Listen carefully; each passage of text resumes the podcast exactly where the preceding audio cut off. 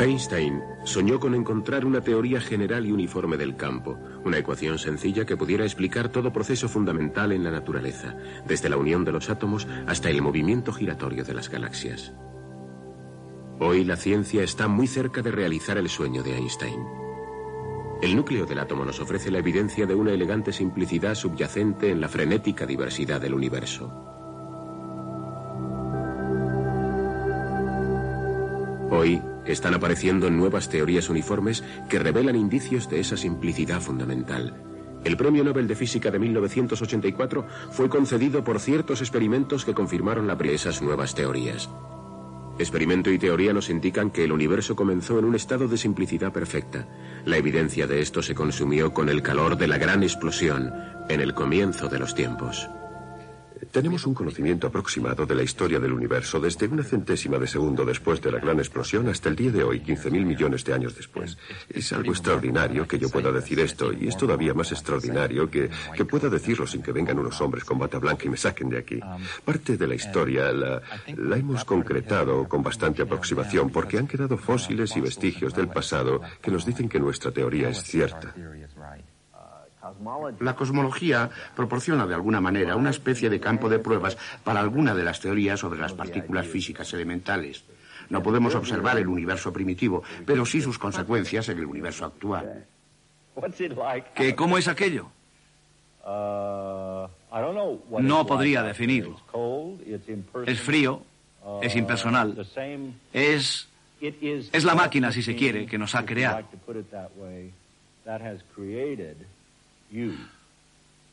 Con esto lo que quiero decir es lo siguiente. Hasta el último átomo de nuestro cuerpo estuvo en un tiempo dentro de una estrella. En ese sentido, todos somos hermanos.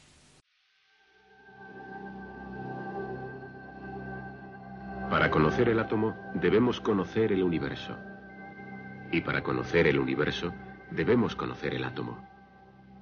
En una confluencia de lo grande y lo pequeño que habría alegrado el corazón de Einstein, la búsqueda de la simplicidad enfrenta a la ciencia con el eterno enigma de la creación.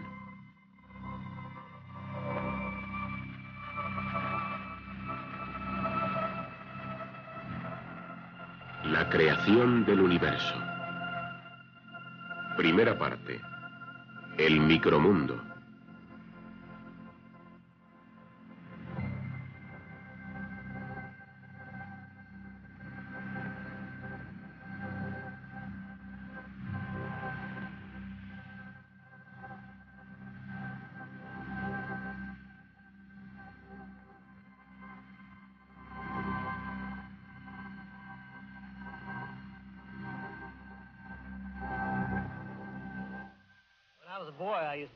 Cuando yo era niño solía traerme mi telescopio a la orilla del mar, apuntaba al cielo y observaba lo que yo creía que era el universo.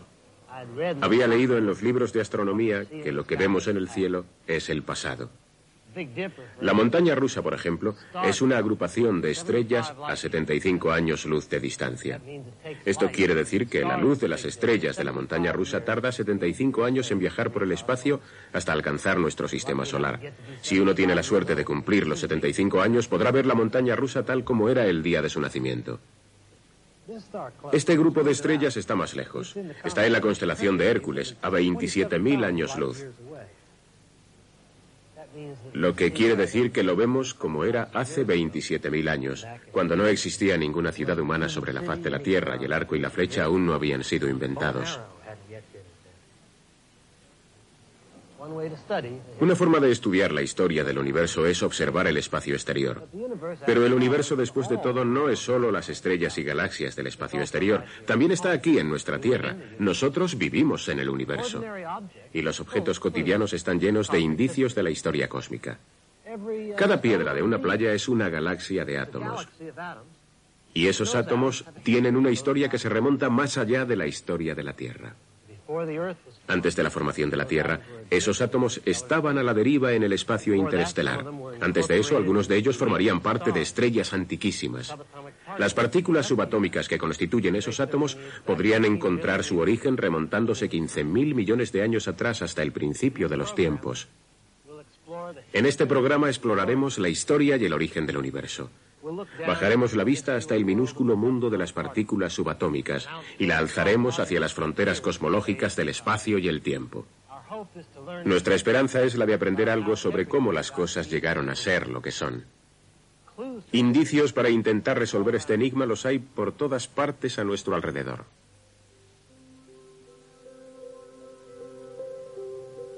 Agrupación de rascacielos en el distrito de Wall Street, en el Bajo Manhattan. Más de dos kilómetros de aquí, hacia el norte, no hay edificios altos.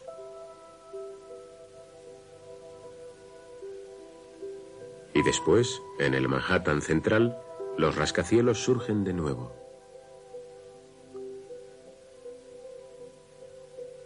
Se trata de un desarrollo natural.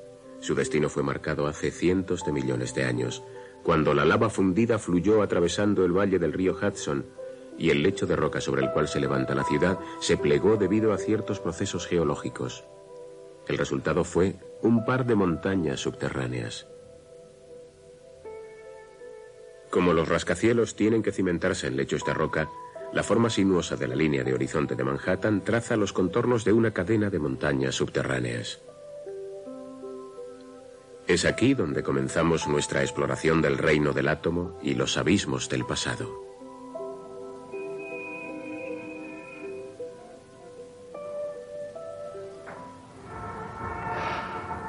Times Square es de lo más antinatural que se pueda uno imaginar y aún así debe también su estructura en gran medida a su historia natural.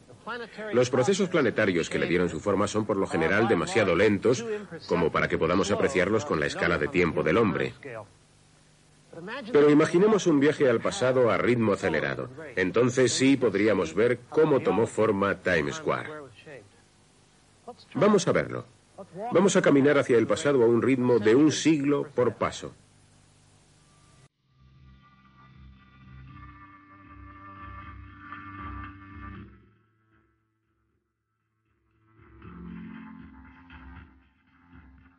Hace un siglo, Times Square, conocida entonces como Longacre Square, era un lugar oscuro y peligroso, un paraíso para los atracadores. Su transformación en la Gran Vía Blanca, un lugar más luminoso y consecuentemente más seguro, fue debida a la física aplicada de Thomas Alva Edison y a su invento, la luz eléctrica. 200 años antes de eso, Times Square eran unas tierras de labranza. La familia Hopper cultivaba coles en Broadway y en la calle 50.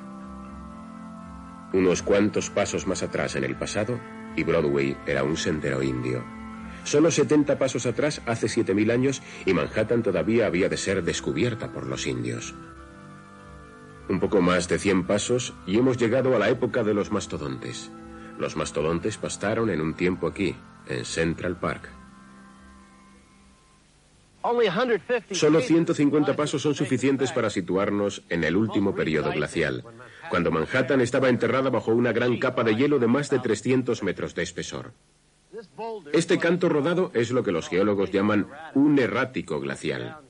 Fue arrastrado hasta aquí por la masa de hielo en su avance. Y todavía puede verse cómo estas rocas al descubierto fueron pulidas por el glaciar a su paso hacia el sur. Pero estas rocas tienen millones de años. Para llegar hasta ese punto del pasado al ritmo de un siglo por paso, habría que caminar hacia el Polo Norte.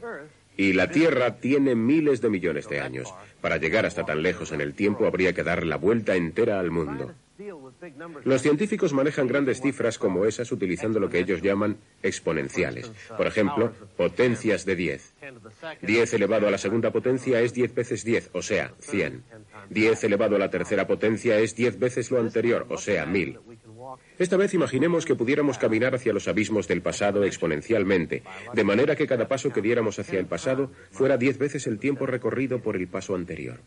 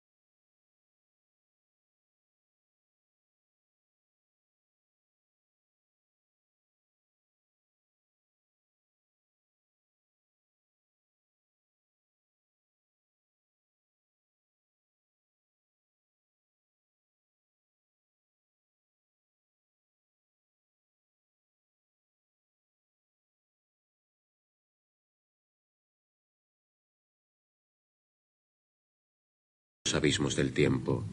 Oh tierra, qué cambios has presenciado. Allí donde hoy rugen las calles reinaría en un tiempo la calma del océano. Las colinas son sombras y cambian de forma una y otra vez y nada permanece. Se disuelven como la bruma las tierras sólidas, como nubes se moldean y desaparecen.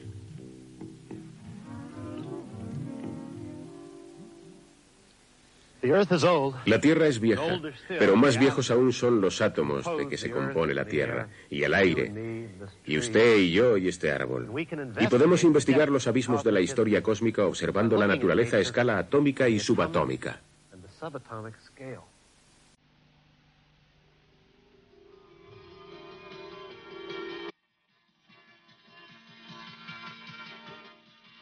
Cuanto más cerca escrutamos el universo de lo muy pequeño, mayor evidencia encontramos del pasado.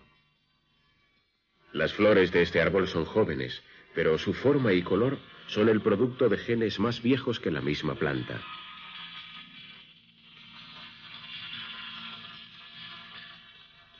Los genes se forman sucesivamente sobre moléculas del ácido desoxirribonucleico o ADN. Las moléculas se hacen visibles con un aumento de 10 millones de veces su tamaño. Cada una es una biblioteca de información genética acumulada a lo largo de la historia de la evolución de la vida sobre la Tierra. Acercándonos más todavía, podemos ver los átomos de carbono de que se componen las moléculas de ADN. Son más viejos incluso que la misma Tierra.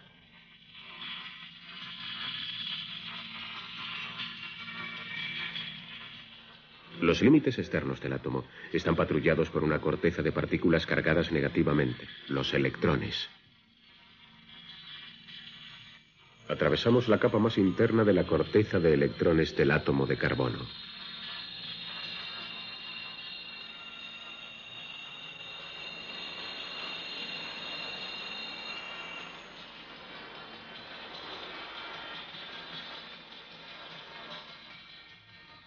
Nos acercamos a una de las más antiguas y magníficas estructuras de la naturaleza, el núcleo del átomo.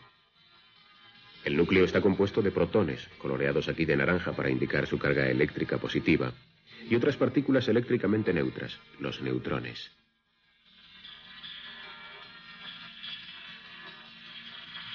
Estas partículas nucleares están formadas a su vez por tríos de partículas todavía más viejas y básicas, los quarks, Hemos llegado al campo de las fuerzas nucleares.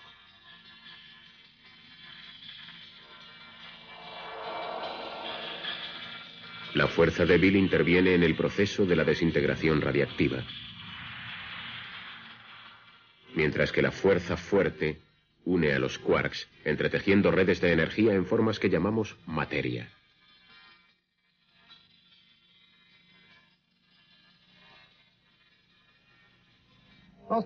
La mayor parte de lo que sabemos sobre las partículas subatómicas se ha descubierto acelerando las partículas a gran velocidad, haciéndolas chocar después y estudiando los restos que se desprenden. Un físico comparó el proceso con el hacer chocar dos elegantes relojes suizos uno contra otro y después intentar averiguar cómo estaban diseñados estudiando las ruedecillas dentadas y tornillos diminutos que saltarían por los aires. No es desde luego el método más sutil ni elegante del mundo, pero funciona. Este fue el primer acelerador de partículas del mundo. Empleaba principios que todavía están en uso. Las partículas cargadas positivamente, los protones, se inyectaban en este pequeño anillo donde eran sometidos a un poderoso campo electromagnético. Como los protones están cargados positivamente, son atraídos hacia la parte negativa del campo. Entonces se invierte la polaridad del campo magnético haciendo a los protones apresurarse hacia aquí. Repitiendo el proceso se puede conseguir que se muevan a gran velocidad hasta que avanzando en espiral hacia el extremo del anillo, finalmente chocan con este objetivo. Este prototipo fue fabricado en Berkeley, California, en el año 1930. Proporcionó a sus inventores una beca de 500 dólares. Con ese dinero construyeron un segundo acelerador, el doble de grande. A este le siguió un tercero, todavía mayor. Los aceleradores de partículas son cada vez más y más grandes. Cuanto más grande es el acelerador, más pequeña es la escala a la que pueden probar las estructuras fundamentales de la naturaleza. Y yo me encuentro en el medio de uno de los aceleradores de partículas más grandes del mundo. Se trata de Fermilab, en las llanuras de Illinois. Funciona de manera muy similar al primer acelerador, utilizando la energía electromagnética para hacer girar las partículas alrededor del anillo. Pero el anillo ahora es mucho mayor. En Fermilab tiene 3.500 metros de circunferencia.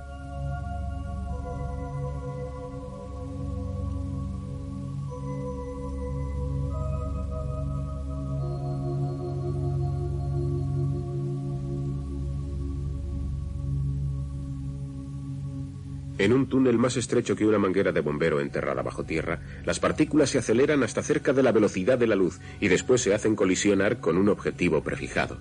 Las explosiones resultantes, registradas en detectores como este, revelan una amplia variedad de partículas subatómicas que interactúan mediante cuatro fuerzas fundamentales. Gravedad, electromagnetismo y las fuerzas nucleares débil y fuerte. Según la física moderna, las partículas y las fuerzas son las responsables de todos los acontecimientos en nuestro mundo, desde lo más exótico a lo cotidiano. Hola amigos del deporte, os habla Biff Barnes. Y aquí Steve Boscoe. Hoy es un magnífico día para el béisbol. Gracias a la fuerza nuclear débil, el Sol está ocupado liberando energía para que los núcleos de los átomos la transformen en 22 agradables grados aquí en el estadio Dodger. El lanzador está ya en la base y todo está listo para empezar. Ha sido un golpe magnífico. Sin duda, Biff. Pero la fuerza de gravedad de la Tierra ha deformado tanto el espacio que parece que va a ir fuera. Sí, la cogió. Bueno, no es exactamente que la haya cogido. Es más bien que el campo electromagnético formado por los átomos de su guante ha rodeado el campo electromagnético de la pelota. Bien, lo que tú digas. Fuera, bien. Vamos a ver. ¿Quién viene ahora? Parece que es Reggie. El lanzador mira esperando la señal. ¡Vaya! ¡Qué zambombazo! Ha enviado la pelota fuera. Lo ha conseguido. Una carrera completa. Y Big Bar se despide de ustedes hasta el próximo día. Big Bar les dice hasta la próxima y Steve Boscoe en su tercer intento y perdiendo en casa.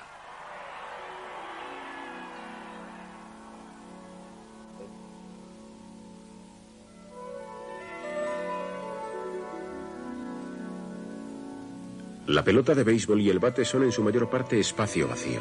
Su solidez es una ilusión creada por el campo de fuerza electromagnética que mantiene unidos los átomos.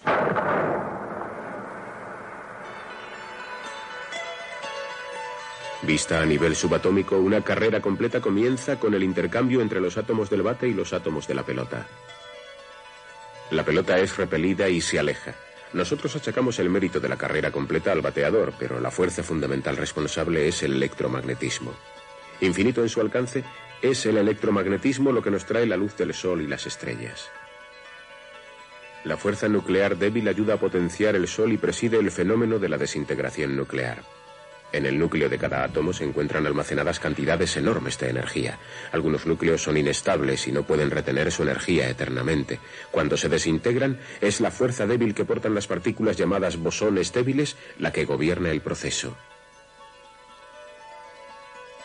La fuerza nuclear fuerte une los quarks para formar protones y neutrones. Sin ella no habría átomos y el universo sería una confusión. La fuerza fuerte es portada por partículas a las que los físicos llaman gluones porque actúan como el pegamento más perfecto imaginable. La gravedad, la fuerza de atracción universal de todas las partículas sólidas entre sí, es la más débil de las cuatro fuerzas. Pero la gravedad tiene un alcance infinito y siempre atrae, nunca repele. Esta resuelta insistencia de la gravitación la hace capaz de mantener el equilibrio entre los planetas, las estrellas y las galaxias. Pero ¿por qué hay cuatro fuerzas? ¿Y por qué difieren tan profundamente de naturaleza?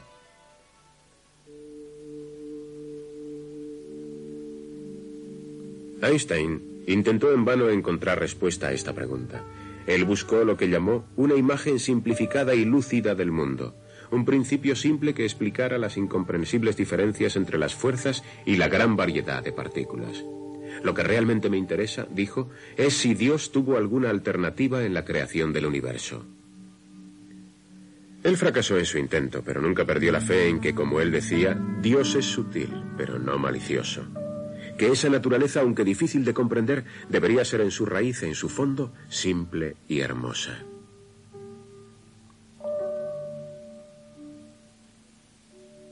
Albert Einstein pasó los últimos años de su vida en este despacho del Instituto de Estudios Avanzados de Princeton, Nueva Jersey, trabajando en la búsqueda de una teoría unitaria de las fuerzas de la naturaleza.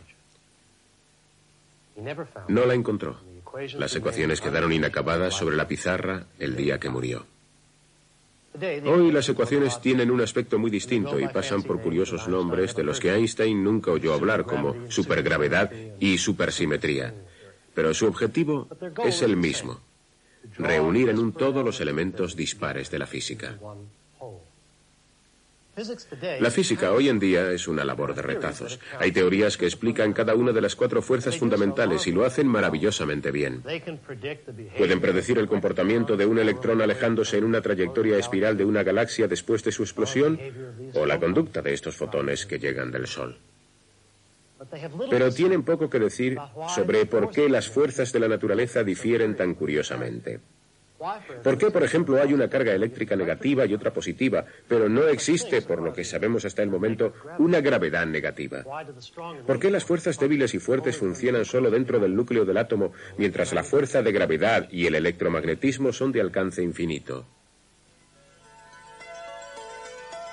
La búsqueda de la simplicidad, la esperanza de identificar la fuerza fundamental o la partícula elemental de materia, es una constante en la historia de la física desde los días de la Grecia antigua. La teoría atómica era ya una idea vieja cuando Platón debatía con su discípulo Aristóteles. Aristóteles proponía que había dos fuerzas fundamentales a las que él llamó levedad, la tendencia de las sustancias ligeras a elevarse, y gravedad, la tendencia de los objetos pesados a caer. El poeta romano Lucrecio popularizó la teoría atómica. Hermoso es el mundo creado por los átomos. Un anillo de bodas se hace fino con el paso de los años. Y sin embargo, no vemos puntos de oro partiendo del anillo. Porque el oro está hecho de diminutos átomos. Con el espiritualismo de la Edad Media, la teoría atómica considerada como materialista fue olvidada, para surgir de nuevo solo en la época de Isaac Newton, quien veía al mundo como compuesto por átomos ordenados por la fuerza de la gravedad. El universo es como una máquina perfecta y es la fuerza de la gravedad la que mantiene en sus órbitas a la Luna y los planetas. En los siglos siguientes, los experimentos de Robert Boyle, John Dalton y otros revelaron que, como Ernest Rutherford dijo, el átomo es un agregado complejo, no una entidad simple. Rutherford descubrió partículas cargadas positivamente, los protones, en el núcleo del átomo y James Chadwick descubrió las de carga neutra, los neutrones. James Clerk Maxwell, en la primera teoría unitaria moderna, demostró que la electricidad no es sino un aspecto de la fuerza electromagnética. Durante un tiempo se pensó que había solo dos fuerzas fundamentales, el electromagnetismo y la gravedad. Pero el esquema de la fuerza se complicó cuando Hideki Yukawa Enrico Fermi y otros identificaron otras dos fuerzas no detectadas anteriormente que actuaban dentro de los límites del núcleo del átomo, las fuerzas nucleares fuerte y débil. Con el siglo XX llegó la identificación no solo de dos nuevas fuerzas, sino también de muchas más partículas. Einstein demostró que la misma energía se compone de partículas, los cuantos, Wolfgang Pauli descubrió una extraña partícula llamada neutrino y la existencia de la todavía más extraña antimateria fue formulada por Paul Dirac. La lista siguió aumentando. Había mesones y muones y piones. Fermi dijo, Si yo pudiera retener el nombre de todas esas partículas, habría sido botánico. Las esperanzas de encontrar una partícula elemental básica de materia surgieron de nuevo cuando Murray Gell-Mann sugirió que los protones y los neutrones están formados por partículas todavía más pequeñas a las que llamó quarks. El concepto de la fuerza también se simplificó cuando Sheldon Glashow, Abdus Salam y Steven Weinberg demostraron que el electromagnetismo y la fuerza débil son aspectos de una fuerza simple, la fuerza electrodébil. Los experimentos llevados a cabo por Simon van der Meer y Carlo Rubia confirmaron la teoría electrodébil. A esto siguieron teorías generales y supergenerales más ambiciosas, y a mediados de los 80 las esperanzas de que la física podría estar muy cerca de alcanzar una teoría unitaria definitiva eran muy altas. Encontrar una ecuación sencilla capaz de explicar la lucha de los quarks y las estrellas. El problema con el que nos enfrentamos ahora es que el modelo estándar, el esquema estándar, es muy elegante, es muy poderoso, explica muchas cosas, pero no es completo. Tiene algunas lagunas. Y uno de sus grandes defectos es difícil de explicar. Es un defecto estético. Es demasiado complicado. Tiene demasiados parámetros arbitrarios. Realmente no podemos imaginarnos al creador accionando 20 botones para establecer 20 parámetros y crear el universo como lo conocemos. Desde que los griegos nos iniciaron en este camino de comprensión de los átomos, los elementos básicos de todo el universo, hemos tenido el prejuicio de que tiene que haber algo simple bajo todo esto. Y seis quarks y seis leptones y sus antipartículas, y que sean de diferente color y con diferente carga, es demasiado complicado. Y hay un sentimiento profundo de que el cuadro no es hermoso. Y esa búsqueda de la belleza y la simplicidad y la simetría ha sido siempre una constante infalible, un poste indicador de cómo se debe trabajar en la física. Todavía no hemos tocado fondo. Pero a medida que nos acercamos a él, recogemos insinuaciones de una hermosa teoría subyacente cuya belleza solo podemos intuir en el momento presente. No sabemos que sea cierto, no sabemos que haya una hermosa teoría subyacente, no sabemos si como especie somos lo suficientemente inteligentes como para descubrir qué es. Pero si no presumimos que hay una teoría maravillosa subyacente, nunca lo descubriremos. En mi opinión, debe haber en el fondo de todo esto una no ecuación, no una ecuación totalmente simple, sino una idea totalmente simple. Y para mí, esa idea, cuando finalmente la descubramos, será tan convincente tan inevitable, tan hermosa, que todos nos diremos, no podría haber sido de otra forma.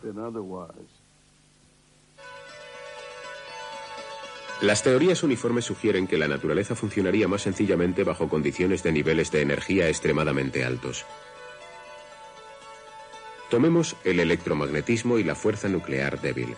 A niveles normales de energía parecen muy diferentes. El electromagnetismo es transmitido por fotones. Los fotones son partículas ligeras y pueden recorrer enormes distancias. Pero la fuerza débil es otra cosa. Es transmitida por los bosones débiles.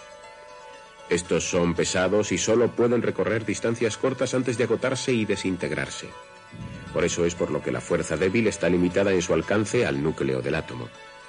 Pero las teorías dicen que la situación podría cambiar si consiguiéramos elevar el calor. Alimentada por la energía ambiental, aparecería una nueva partícula llamada Z, la cual sería capaz de unir el electromagnetismo y la fuerza nuclear débil en una sola fuerza. En esta simulación por ordenador veremos cómo una partícula Z se desintegra y se combina de nuevo para formar un fotón portador del electromagnetismo. El fotón a su vez se desintegra para formar un par de bosones débiles portadores de la fuerza débil.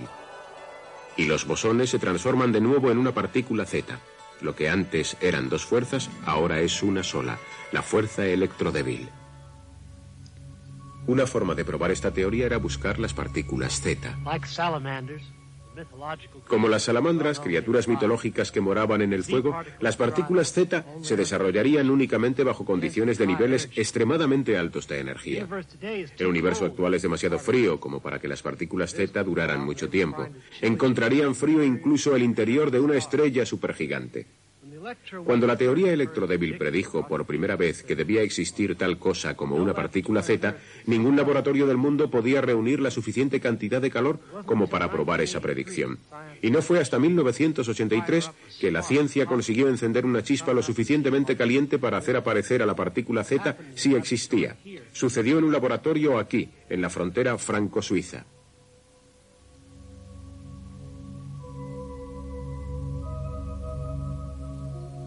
El lugar fue CERN, un laboratorio internacional administrado conjuntamente por 13 naciones europeas. Al igual que otros aceleradores gigantes de partículas, CERN consume tanta electricidad como una pequeña ciudad, pero no fabrica nada. Las 6.000 personas que trabajan aquí están ocupadas en la pura investigación.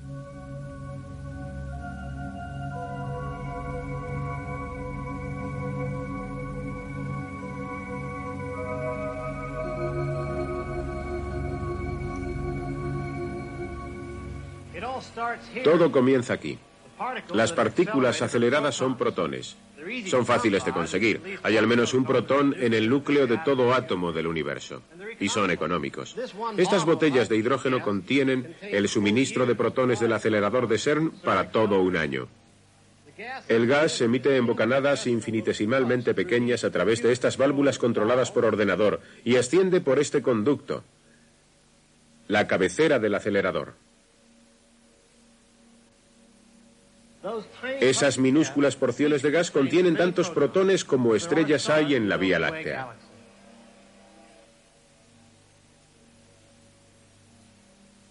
Este tenaz y viejo generador produce cerca de un millón de voltios. La energía se utiliza para crear un campo electromagnético en esta cámara. En el campo, los electrones cargados negativamente que giran alrededor del núcleo de cada átomo de hidrógeno son arrancados dejando desnudo al protón cargado positivamente. Los electrones quedan atrás y los protones se precipitan hacia el acelerador principal. Durante años, los científicos han acelerado protones en el anillo gigante de CERN, haciéndolos colisionar con objetivos inmóviles. Pero ahora, por vez primera, se fabricaron y almacenaron en el colector de antimateria los antiprotones, extrañas partículas idénticas a los protones pero de carga opuesta.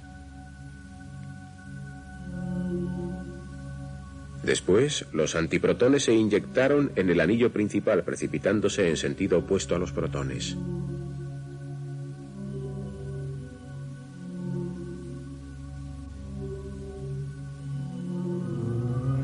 Cuando la materia tropieza con la antimateria, el resultado es la mutua aniquilación.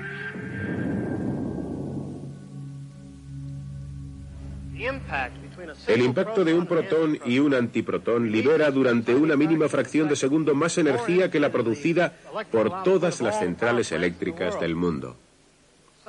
Las partículas subatómicas se desprenden de esa diminuta explosión y son recogidas en las capas de piel de cebolla de este gigantesco detector de partículas.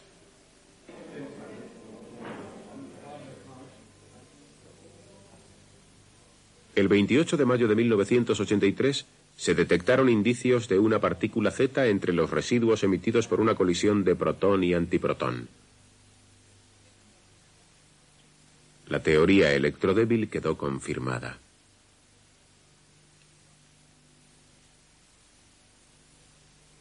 Carlo Rubia, de CERN, compartió el Premio Nobel de Física de 1984 por haber concebido la idea de colisionar la materia con la antimateria. Lo que en realidad estamos haciendo aquí es provocar pequeñas explosiones. Concentramos en un pequeñísimo volumen de espacio y durante un periodo muy corto de tiempo la suficiente energía para reproducir o reemplazar, por así decirlo, a una escala muy modesta, el que era el verdadero estado de cosas del universo como totalidad. El progreso mayor de la ciencia fue hecho, creo yo, por Galileo Galilei, cuando trajo a la ciencia experimental a su justo nivel de importancia. Y creo además que en una gran medida nuestro progreso científico se debe a la ciencia experimental. Y no lo digo porque sea un científico experimental, sino porque creo que siempre el veredicto final, la última palabra, la tiene el fenómeno físico. Después del éxito de la teoría electrodébil, los científicos se lanzaron a componer las llamadas teorías generales unitarias. Estas teorías dicen que a niveles más altos de energía, tres de las cuatro fuerzas funcionarían como una sola fuerza. Y otra vez se teoriza que una nueva partícula exótica se encargaría del trabajo de la unificación, la llamada partícula X. Como vemos, un gluón portador de la fuerza nuclear fuerte golpea una partícula X y se transforma en fotón portador del electromagnetismo. Alternativamente, un gluón golpeando una partícula X puede también transformarse en un bosón débil portador de la fuerza débil. Las partículas de energía viven en un tiempo prestado. Se reúnen de entre la energía dispersa en un vacío y después se desintegran y dejan de existir de nuevo. Las teorías uniformes hacen la asombrosa predicción de que no solo la energía, sino también la materia puede ser temporal. Dicen que los protones, las partículas que forman el corazón de cada átomo del universo, no son permanentes como se había pensado, sino que están destinados a la desintegración.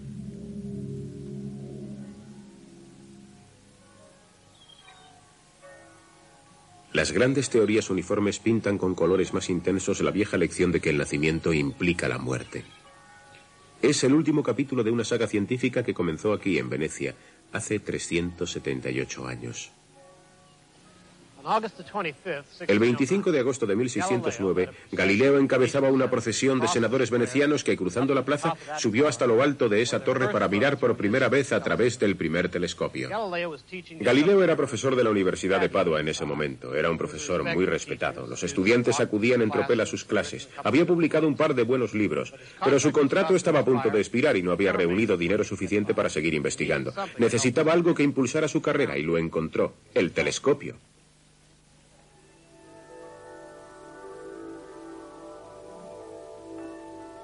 Los senadores quedaron impresionados y le garantizaron a Galileo un puesto fijo como profesor, le ayudaron económicamente y le encargaron telescopios para avistar barcos en el mar. Pero Galileo probaba sus telescopios en el firmamento.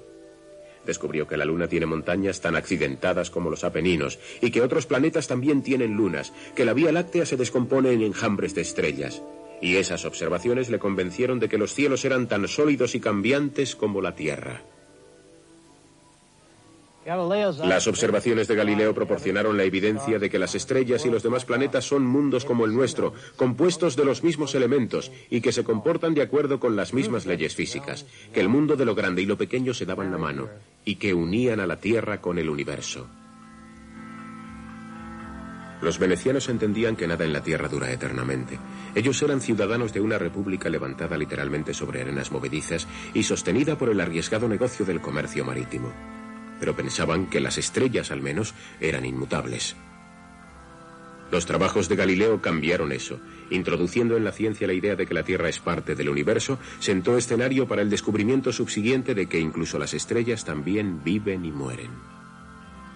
Desde los tiempos de Galileo, los nuevos telescopios han observado el espacio exterior a escalas en que Galileo nunca soñó, y los aceleradores de partículas han escrutado a la misma escala el mundo de lo pequeño, y en todas partes se ha encontrado cambio.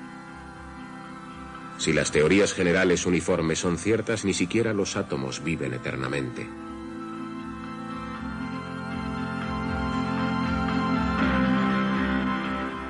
La ciudad donde Galileo vislumbró indicios de la mortalidad de los cielos está en peligro.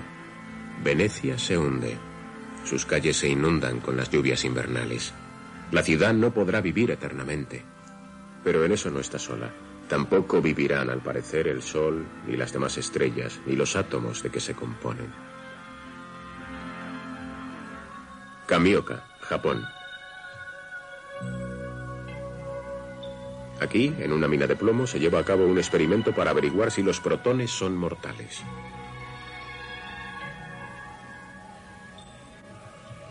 Para minimizar las interferencias provocadas por las partículas de alta energía que nos llegan del espacio, el experimento se lleva a cabo a una profundidad de cerca de 3.000 metros bajo tierra. Las teorías uniformes predicen que el protón ordinario dura muchos miles de millones de años y que reuniendo una enorme cantidad de protones, los científicos pueden demostrar esas teorías en el curso de un año o dos de cuidadosa observación. Y eso es lo que se está haciendo aquí. Se ha excavado un foso equipado con detectores sensibles y se ha llenado después con 660 toneladas de agua pura.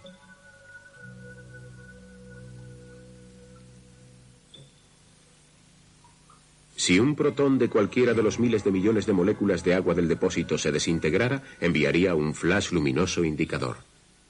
Los ordenadores, monitorizando ese flash luminoso, comunicarían la noticia a los expectantes científicos.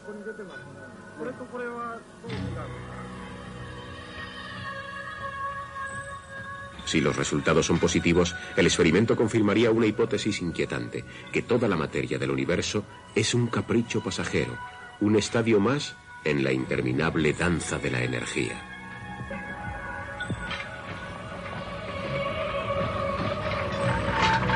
Si el electromagnetismo y la fuerza nuclear débil se unen dados niveles altos de energía, están trabajando en el intento de resolver ese enigma. En el intento de resolver ese enigma. Stephen Hawking Figura entre los físicos más destacados del mundo, a pesar de sufrir desde hace más de 20 años una enfermedad progresiva del sistema nervioso central que le ha paralizado y dejado incapacitado para hablar. Hawking está en posesión del sillón Isaac Newton como profesor de matemáticas de la Universidad de Cambridge. Durante un seminario celebrado en Caltech, sus palabras fueron interpretadas por un antiguo alumno físico especializado en supersimetría, Nick Warner. El tema de la exposición de Hawking, la infancia del universo. Las condiciones de las fronteras del universo son que el universo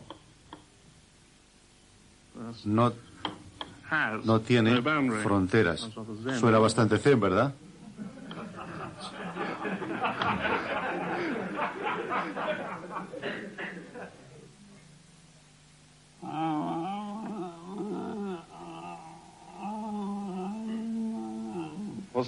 Lo que Stephen quiere decir con esto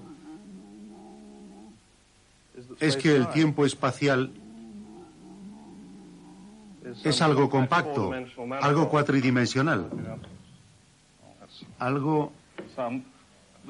Esto es un múltiple cuatridimensional general.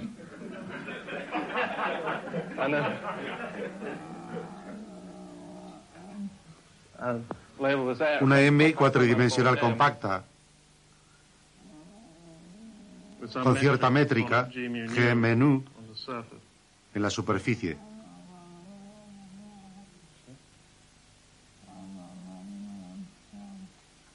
Y también unos campos de materia PHI en la superficie. Debo entender entonces que usted pretende que la masa de unificación efectiva de una teoría Yang-Mills o Super Yang-Mills sea tan baja como 10 elevado a la decimocuarta potencia. O sea, M puede ser otra cosa. Puede ser otra cosa. Pero en cualquier caso, la M es la masa característica de la física responsable de la evolución. Es una masa.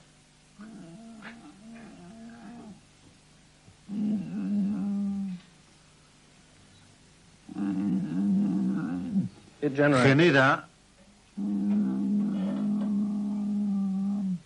genera la constante de inflación cosmológica.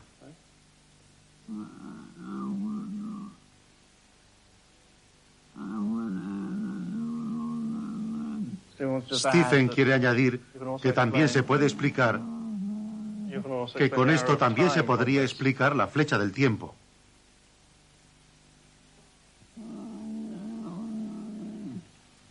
Pero cree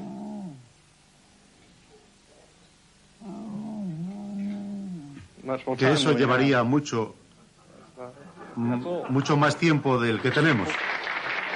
Eso es todo.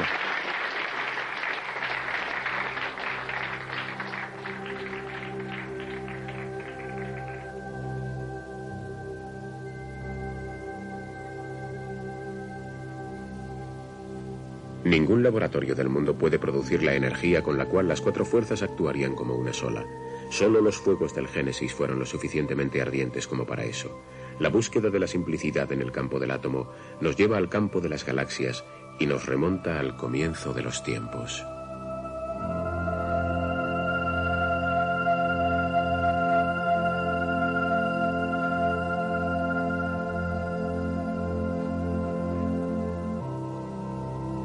Vivimos en una gran galaxia espiral a la que llamamos Vía Láctea. Es el hogar del Sol y de otros miles de millones de estrellas.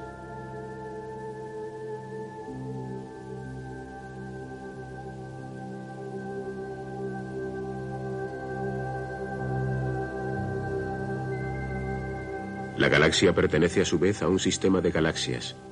Los astrónomos lo llaman el grupo local y el grupo local es parte de la constelación de Virgo, un archipiélago de galaxias que se extiende a lo largo de un espacio de 100 millones de años luz. Las galaxias se van alejando entre sí a medida que el universo se expande.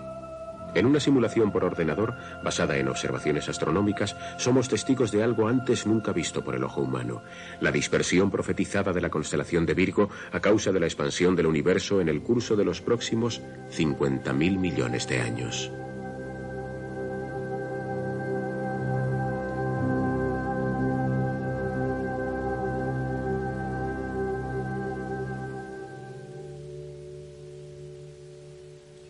Expansión del universo fue pronosticada por la teoría general de la relatividad de Einstein, publicada en 1915, pero la idea parecía tan extravagante que el mismo Einstein la rechazó. Introdujo un término extraño en las ecuaciones de campo para intentar que su universo se mantuviera inmóvil. Más tarde Einstein calificaría esta modificación de la teoría como el mayor error de mi carrera.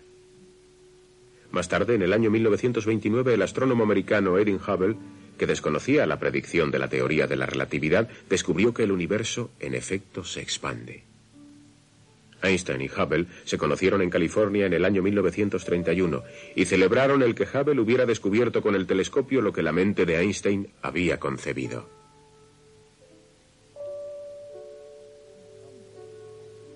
El astrónomo Alan Sanders, antiguo alumno de Hubble, ha dedicado gran parte de su carrera a estudiar la expansión del universo. La idea es que el espacio mismo se expande llevando consigo a las galaxias. La expansión crea el espacio. La analogía crucial, presentada por primera vez por Eddington en 1930, un año después de que Hubble hubiera anunciado la expansión, es que se puede conceptuar el hecho utilizando la superficie de un globo. Se pintan puntos en la superficie de un globo y se infla. Nos situamos frente a uno cualquiera de los puntos. Parece que entonces somos el centro y que los otros puntos se alejan. Ahora dejamos escapar el aire del globo y observen lo que hacen los puntos. Se van acercando. Y si consiguiéramos sacar todo el aire de un globo perfecto, la misma superficie se quedaría en nada. Todos los puntos se reunirían en un mismo lugar. De manera que todo punto es el centro de la expansión. Siempre que se habla de esto, surge la misma pregunta. ¿Es posible hallar el centro de la expansión? Cualquier punto es el centro. No hay centro en el comienzo. Todo estaba en un punto y todo punto y todo tiempo eran idénticos en el principio de los tiempos. Observatorio de Monte Palomar en el sur de California.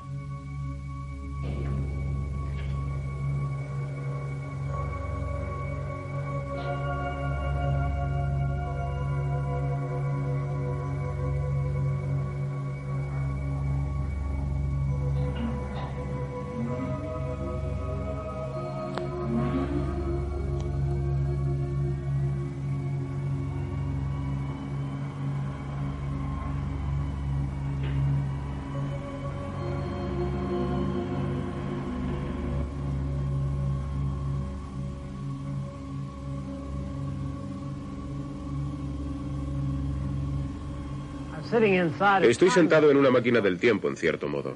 Un instrumento capaz de observar directamente el pasado. En el extremo de este tubo, muy por debajo de mí, hay un espejo cóncavo pulido que puede recoger tanta luz de las estrellas como los ojos de toda una comunidad de 20.000 personas. La luz es reflejada hasta aquí. A través de esta diminuta ventana se puede llegar a ver el espacio a distancias de miles de millones de años luz y asomarse al pasado, a miles de millones de años de la historia cósmica.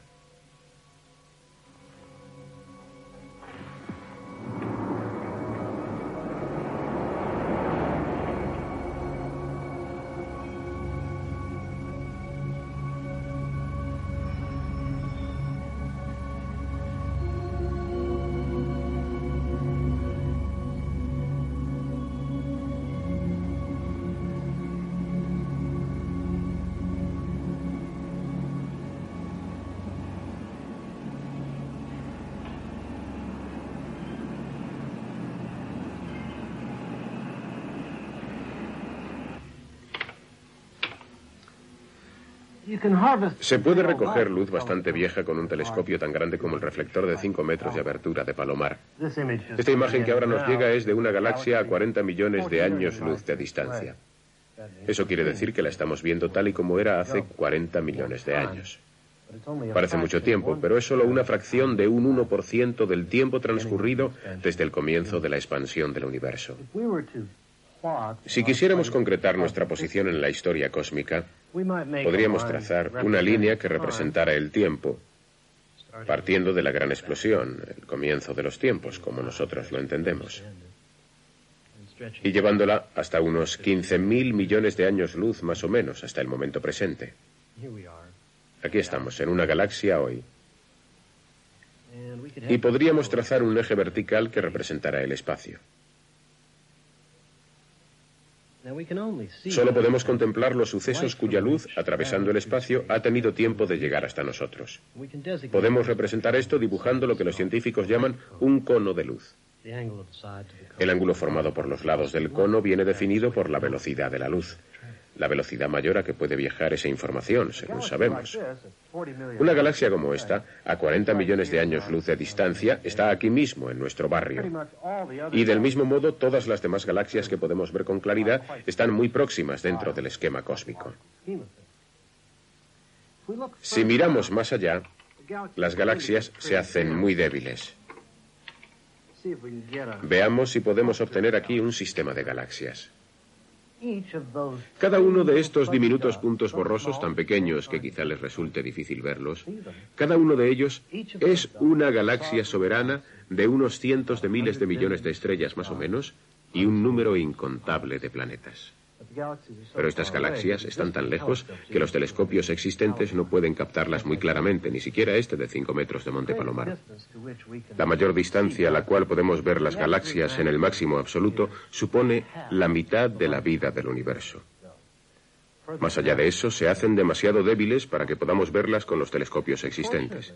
Pero afortunadamente, el universo primitivo parece haber estado habitado por unos objetos llamados quasars.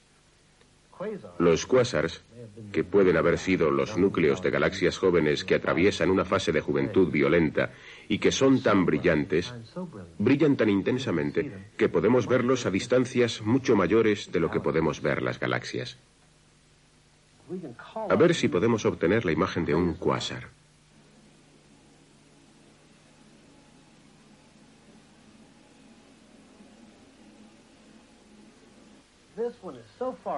Este está tan lejano que su luz ha sido distorsionada por una galaxia que se interpone entre nosotros y el cuásar, y el resultado es una doble imagen.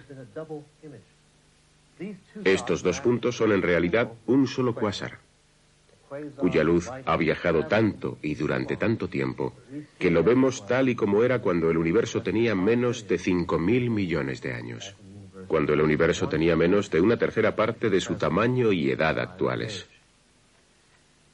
Los quasars son tan brillantes que han sido detectados miles de ellos con los telescopios que hay en la Tierra. Y de hecho podríamos verlos a distancias incluso mayores si los hubiera. Pero a tales distancias, a 15.000 millones de años luz, ni el telescopio de Palomar ni ningún otro gran telescopio del mundo encuentran ningún cuásar. La explicación parece ser que estamos adentrándonos en un tiempo del pasado en el que el universo era tan joven que las estrellas, las galaxias y los quasars no habían tenido aún la oportunidad de organizarse independientemente de la materia primitiva y empezar a brillar. La que en el pasado, hace muchísimo tiempo atrás, hubo una época de oscuridad. Y sin embargo, incluso antes de eso, es posible ver otra forma de energía, la energía producida por la explosión que dio comienzo a la expansión del universo la energía del Big Bang o gran explosión. Esta energía impregna el universo, pero ha sido tan mermada por la expansión de este que ha pasado de longitudes de onda de luz visible a ondas radio. Y esta radiación de antecedente cósmico, como se la ha llamado, puede detectarse por medio de un sofisticado radiotelescopio. O si se tiene suerte, utilizando un aparato de televisión corriente.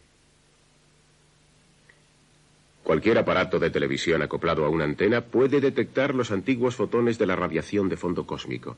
Para verlos, ponga el nivel de brillo al mínimo y sintonice un canal vacío. Ahora mismo no, por favor, cuando acabe nuestro programa. Aproximadamente un 1% de los puntos de nieve que verá en la pantalla son fotones liberados por la gran explosión. Reliquias de la infancia del universo, partículas que han estado vagando a través del espacio desde antes de que nacieran las primeras estrellas y galaxias. El legado del Big Bang aún está con nosotros. El calor liberado por el Sol y las demás estrellas representa solo una fracción de la energía almacenada en los núcleos de los átomos en el comienzo de los tiempos. Fue entonces, cuando el universo estaba todavía bañado en fuego, cuando la naturaleza pudo haber funcionera simple y maravillosa que se intuye a través de las teorías uniformes. Hemos visto observando la naturaleza a una escala subatómica que las estructuras de la materia y la energía e incluso la naturaleza de las cuatro fuerzas fundamentales que se supone gobiernan su comportamiento en el universo serían más sencillas bajo niveles de energía extremadamente altos. Y hemos visto mediante la observación de la naturaleza a gran escala en el universo de las galaxias en expansión que el universo comenzó precisamente en tal estado de alto nivel de energía. Uniendo estas dos líneas de investigación, los científicos han conseguido trazar los amplios perfiles de la historia cósmica. Desde la primera fracción de segundo inmediatamente después del Big Bang hasta nuestros días.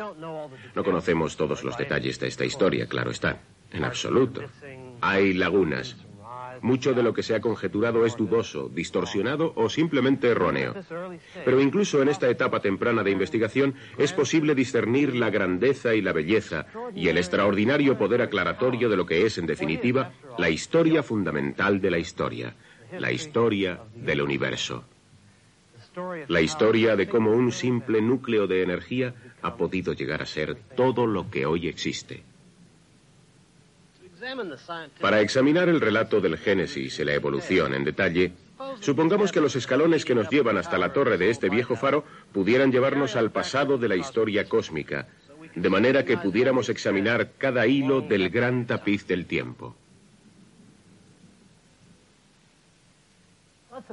Imaginemos que cada una de estas ventanas del faro se asomaran a una época anterior de la historia cósmica, de forma que la primera ventana nos mostrara el universo como era cuando solo tenía mil millones de años luz. Y que cada peldaño que subiéramos de la escalera a partir de aquí nos regresara atrás a cuando el universo tenía una décima parte de su edad previa en el peldaño anterior, hasta llegar a solo 100 millones de años después de la gran explosión, después 10 millones, un millón y así sucesivamente. Caminando a ese ritmo muy pronto habremos alcanzado el primer segundo del tiempo. Y eso es muy importante porque sucedieron muchas cosas durante ese primer segundo. Nuestra galaxia, al igual que todas las demás galaxias que nosotros sepamos, se formó durante los primeros mil millones de años de la expansión del universo, cuando el gas fundamental era todavía lo bastante denso para condensarse formando estrellas y galaxias. No conocemos todos los detalles concretos de la formación de las galaxias, ni mucho menos, pero creemos que tenemos una imagen bastante aproximada de cómo era la Vía Láctea en un principio. Aquí está. Estas primeras generaciones de estrellas estaban compuestas casi enteramente de hidrógeno y helio. De haber habido vida inteligente en aquellos primeros días del universo, la tabla periódica colocada en la pared de la clase de química de la escuela habría tenido solo dos cuadros, el del hidrógeno y el del helio. Una vez que el universo se había estado expandiendo durante cerca de un millón de años, su densidad había disminuido lo suficiente como para que los fotones pudieran volar libremente a través del espacio sin chocar continuamente con otras partículas. El resultado fue el nacimiento de la luz. Esta fue también la fecha del nacimiento de los primeros átomos. Libres al fin del acoso de los fotones, los electrones pudieron entrar en órbita alrededor de los núcleos atómicos. Un electrón girando alrededor de un protón nos da un átomo de hidrógeno, el más sencillo y abundante de los elementos. Dos electrones orbitando a un par de protones más un par de neutrones nos da un bonito átomo de helio. Pero estos núcleos de helio ya estaban a mano. Debieron formarse en una época incluso anterior. La creación de los núcleos de helio data de cuando el universo tenía unos 100 segundos de edad. Ese fue el primer momento en el cual las cosas se habían enfriado lo suficiente como para que los protones y los neutrones pudieran unirse para formar núcleos de átomos que no fueran destruidos constantemente por el omnipresente calor. Ahora, por vez primera, los protones y neutrones son capaces de unirse gracias a la fuerza nuclear fuerte. Tienden a formar tercetos, y los tercetos se combinan para formar un núcleo inestable. Dos de los protones extras sobrantes son expulsados, y el resultado es un núcleo estable de helio.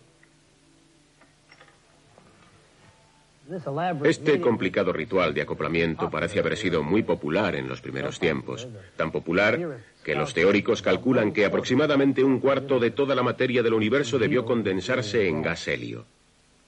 Y cuando los astrónomos estudian la composición química del universo en general hoy, se encuentran con que una cuarta parte aproximadamente es helio. Son este tipo de confirmaciones de las teorías por la experimentación lo que lleva a los científicos a pensar que realmente entienden algo sobre cómo se formaron los átomos de helio en los fuegos del Big Bang. Nos adentramos ahora en tiempos muy remotos. Cuando el universo tenía solo un segundo, el calor era tan intenso que vencía incluso la fuerza nuclear fuerte. Esa es la fuerza que mantiene unidos a los quarks para formar protones y neutrones. De aquí hacia atrás ni siquiera tales estructuras fundamentales como son los protones y neutrones pueden existir, y el universo es una sopa de quarks libres. Una décima de segundo. Una centésima de segundo después del comienzo de los tiempos. El universo ahora es tan denso que incluso los neutrinos, partículas subatómicas tan exiguas que pueden atravesar un bloque de plomo sólido de un billón de kilómetros sin tropezar con nada, incluso los neutrinos, decíamos, están en este momento contenidos en caldo universal de materia y energía.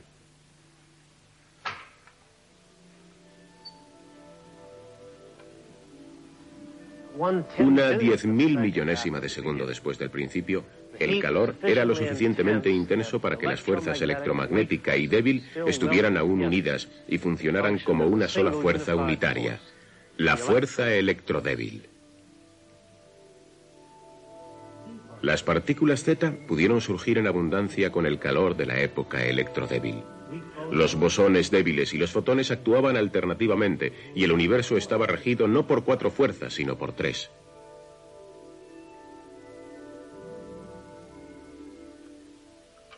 Cuando el universo tenía solo una diminuta fracción de segundo de edad, aproximadamente 10 elevado a menos 35 segundos, para ser más exactos, se cree que la fuerza electrodébil aún no estaba separada de la fuerza nuclear fuerte. Durante un brevísimo instante, la simplicidad natural concebida por las teorías generales uniformes fue una realidad. Las exóticas partículas X y los quarks surcaban los mares subnucleares. Gluones, protones y bosones débiles danzaban alternativamente. Así pues, solo dos fuerzas operaban en el universo más primitivo. La gravedad y la fuerza electronuclear o fuerza general unificada, como se la llama. Pero es posible que incluso antes, en la historia del universo, las cosas fueran todavía más simples.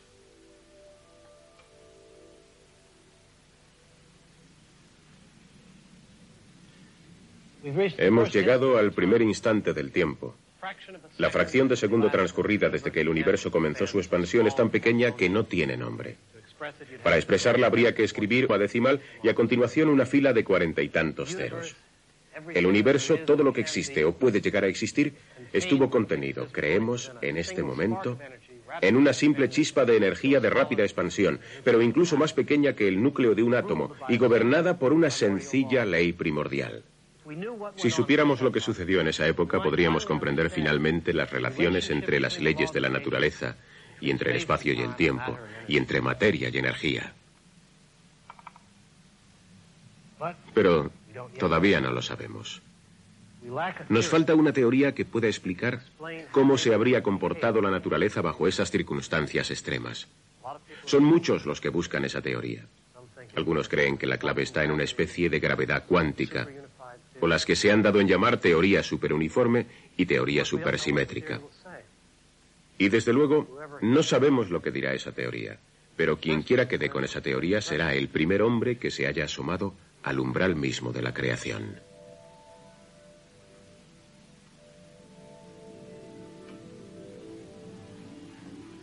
Probablemente la pregunta más fundamental que se puede hacer sobre el universo es ¿qué lo hizo empezar? ¿Cuál es el origen del momento de la creación?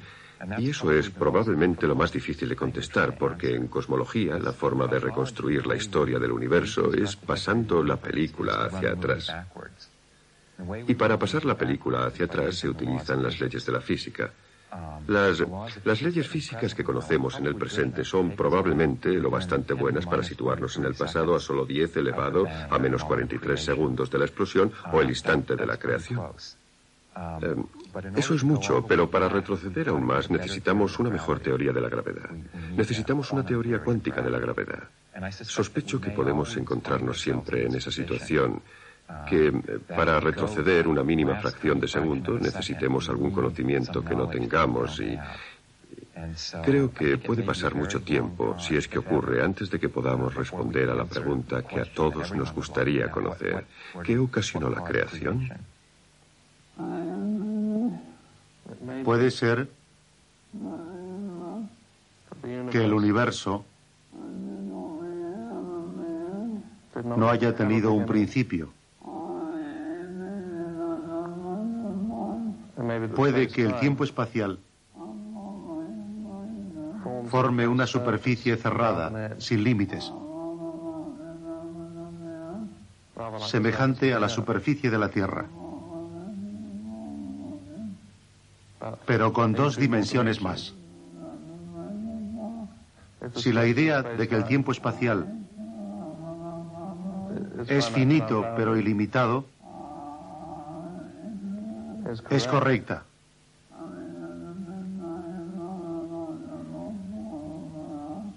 Que la gran explosión es como el polo norte de la Tierra. El preguntar qué ocurrió antes del Big Bang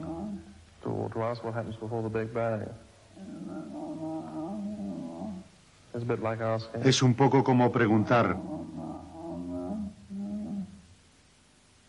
¿Qué sucede en la superficie de la Tierra un kilómetro y medio al norte del Polo Norte?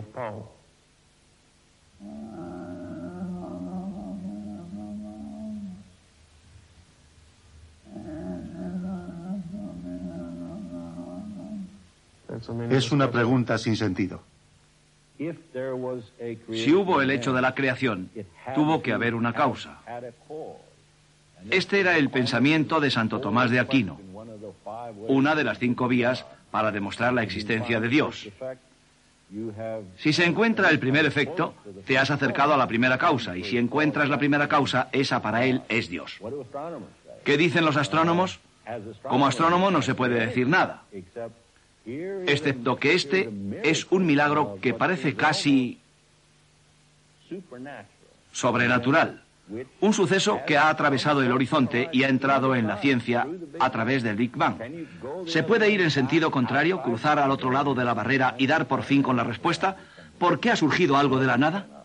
No, no se puede. La ciencia no puede. Pero todavía queda un misterio increíble. ¿Por qué hay algo en lugar de nada? Los antiguos chinos concibieron el ser como surgido de su opuesto, el no ser. La nada, escribieron, produjo el universo, y el espacio y el tiempo.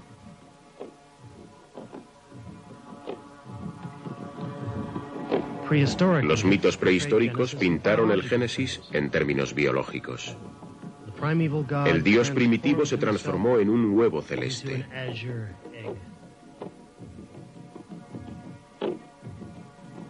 En la tradición judeocristiana, la creación implicaba el orden surgiendo del caos, la luz de la oscuridad.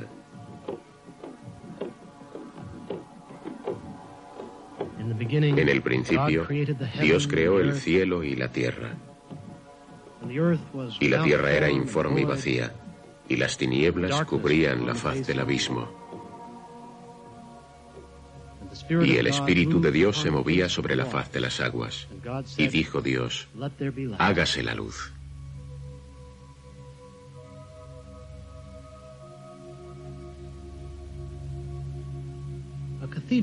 Una catedral fue el equivalente medieval de un acelerador de partículas gigante. Francia en el siglo XIV gastó proporcionalmente más en catedrales que los Estados Unidos en enviar un hombre a la Luna en los años 60. Como las naves espaciales o los aceleradores de partículas, las catedrales impulsaron la tecnología existente hasta el límite. Esta catedral, la de Beauvais, en Francia, la de mayor altura del mundo, se vino abajo dos veces y tuvo que ser reconstruida.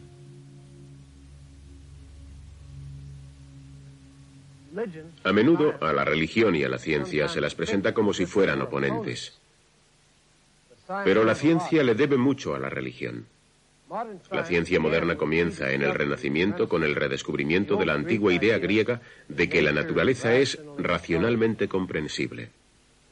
Pero desde un principio la ciencia incorporó otra idea igualmente importante, que el universo es en realidad un universo un solo sistema regido por una serie simple de leyes. La ciencia tomó esa idea de la creencia judeocristiana y musulmana en un solo Dios. Permítanme que lea una oración. Grande es el Señor nuestro Dios. Grande es su poder y su sabiduría es infinita. Adoradle, cielos. Glorificadle, sol y luna, y vosotros, planetas. Porque de Él, con Él y en Él están todas las cosas, toda percepción y todo conocimiento. Esta oración fue escrita en el siglo XVII no por un sacerdote, sino por un astrónomo, Kepler, que descubrió las leyes que rigen el movimiento de los planetas. Los fundadores de la ciencia moderna, Kepler y Copérnico, Isaac Newton e incluso Galileo, a pesar de todos sus problemas con la Iglesia, fueron hombres profundamente religiosos. No digo que haya que creer en Dios para ser científico. Ateos y agnósticos han sido premios Nobel, como lo han sido cristianos y judíos e hindúes y musulmanes y budistas. Pero la investigación científica moderna, especialmente la teoría uniforme, es testigo del triunfo de la antigua creencia de que toda la creación podría estar regida por un principio único y elegantemente hermoso. Los sacerdotes de la Edad Media construyeron sus catedrales de piedra, pero lo hicieron para expresar ideas. Las piedras solo pueden alcanzar cierta altura, pero las ideas pueden atravesar el universo.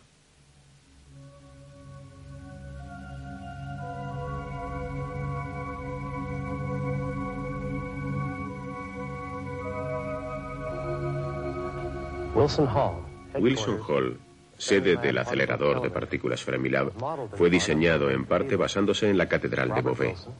Robert Wilson, el físico y escultor que construyó Fermilab, dijo que se sentía impresionado por lo que él llamó curiosas semejanzas entre las catedrales y los aceleradores.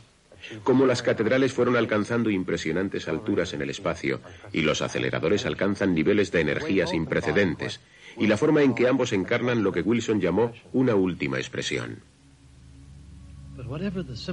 Pero sean cuales sean las similitudes entre Fermilab y la Catedral de Beauvais, también hay profundas diferencias entre ellas y entre la ciencia y la religión. Las teorías científicas quedan limitadas por los resultados experimentales. Fermilab está siendo sobrealimentado a energías cada vez más altas para someter a las nuevas teorías a pruebas cada vez más rigurosas.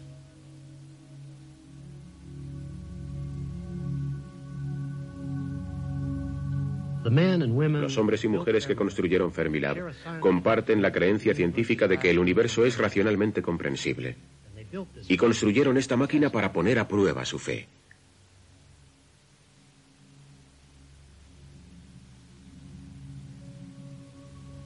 Simetría rota, una escultura de Wilson que se levanta a la entrada de Fermilab, expresa una de las creencias de la física moderna, que el universo pudo haber comenzado en un estado de perfecta simetría.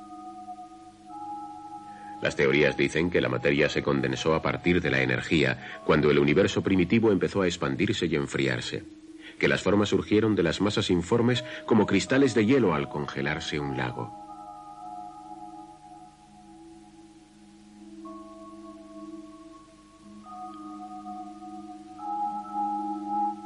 Las simetrías matemáticas que las teorías uniformes han expuesto como fundamento de la ley natural son más sutiles y complejas que las de los copos de nieve, pero el principio es el mismo. Implican que vivimos en un universo cristalizado de simetrías rotas.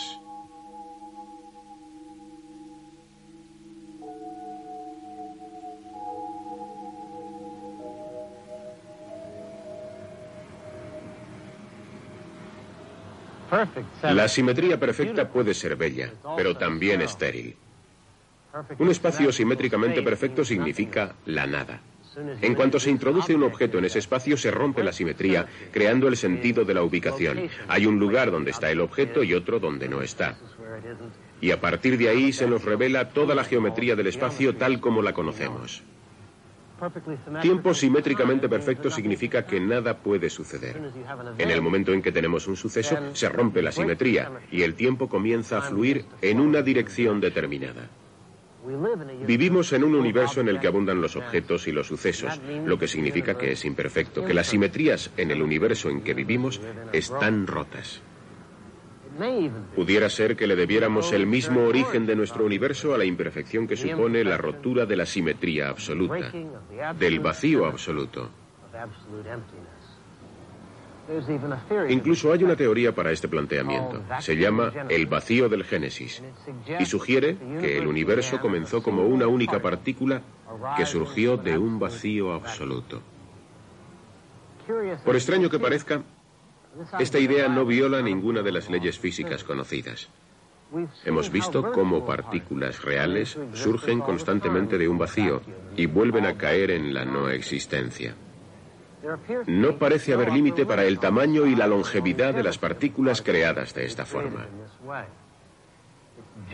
Es posible que pudiera haber existido una nada absoluta de la cual surgiera una partícula tan potente que pudiera haber dado lugar a todo el universo. No es muy probable, pero solo tendría que haber sucedido una vez. La teoría del vacío del Génesis es una idea nueva y nadie sabe si es cierta o no, pero satisface dos de los criterios de una teoría científica sólida. Parece al principio tan extraña que resulta absurda. Y como el universo mismo, cuanto más se la conoce, más hermosa parece. De la nada pudo haber surgido la chispa del Génesis.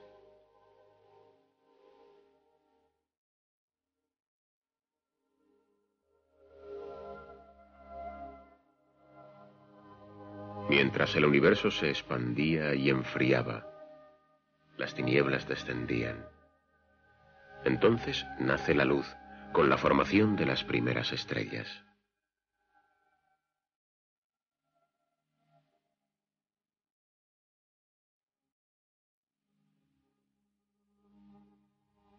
Cada estrella es un horno nuclear donde se introduce la materia liberando un poco de la energía que heredó de la primera bola de fuego. Gracias a la imperfección, a las simetrías rotas que provocaron las diferencias entre las partículas y las fuerzas, los átomos pudieron unirse formando las moléculas, y las moléculas se unen para formar vida. Y la vida da paso al pensamiento, y el pensamiento genera teorías sobre la creación del universo.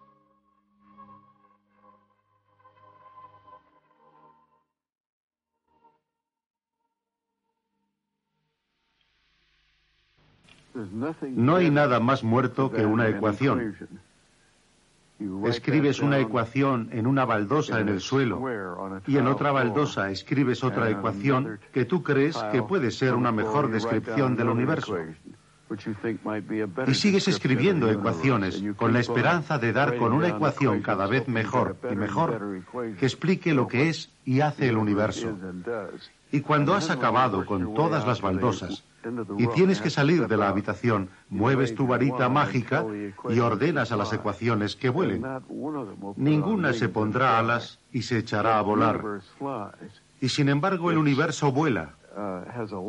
Tiene una vida que no tienen las ecuaciones. Y esa vida que hay en él es la misma vida en la que nosotros estamos inmersos. De la gran explosión ha surgido un sistema no caótico. De otra forma, la relación causa-efecto, que con toda seguridad existe, sería imposible. De manera que el diseño que uno ve en el universo puede ser tan natural como el resultado de las ecuaciones diferenciales. Pero el misterio es, ¿por qué es el mundo susceptible de ser descrito en términos de ecuaciones diferenciales? Y así es, esa es la respuesta que nos da la física. De siempre, los estudiantes han quedado desconcertados con las fórmulas que los grandes científicos han descubierto. Pero el universo funciona en base a esas fórmulas. Así que el universo que observamos no es un fenómeno casual. Encuentro que amar a la naturaleza y trabajar para conservarla a nivel de bosques tropicales y pájaros y demás animales y hábitats en general está muy relacionado con el estar interesado en estudiar las leyes de la naturaleza cómo opera la naturaleza, por ejemplo, desde el punto de vista de la física, de la física fundamental. Para mí todo esto es parte de un mismo todo, la belleza que muestra la naturaleza en algunas criaturas salvajes. como la nutria gigante de Cochas en el Perú amazónico. Esa belleza para mí está relacionada con la belleza que apreciamos cuando estudiamos las leyes fundamentales de la física. Son todos ellos diferentes medios que tienen la naturaleza de mostrarnos su belleza. Desde que tenía 13 o 14 años, siempre he querido saber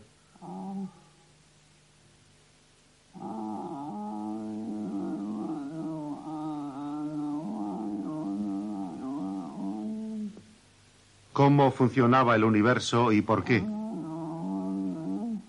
Y por qué es como es.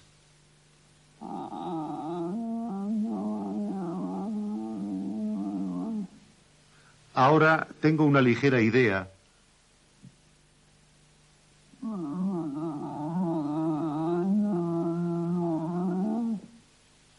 de cómo funciona el universo.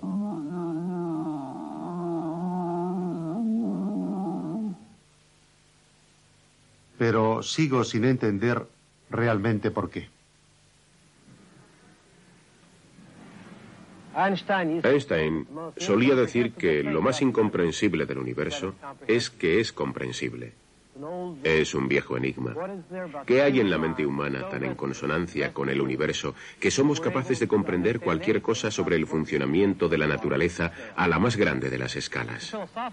Es una cuestión filosófica, supongo, pero la ciencia ha podido facilitarnos una pequeña porción de la respuesta.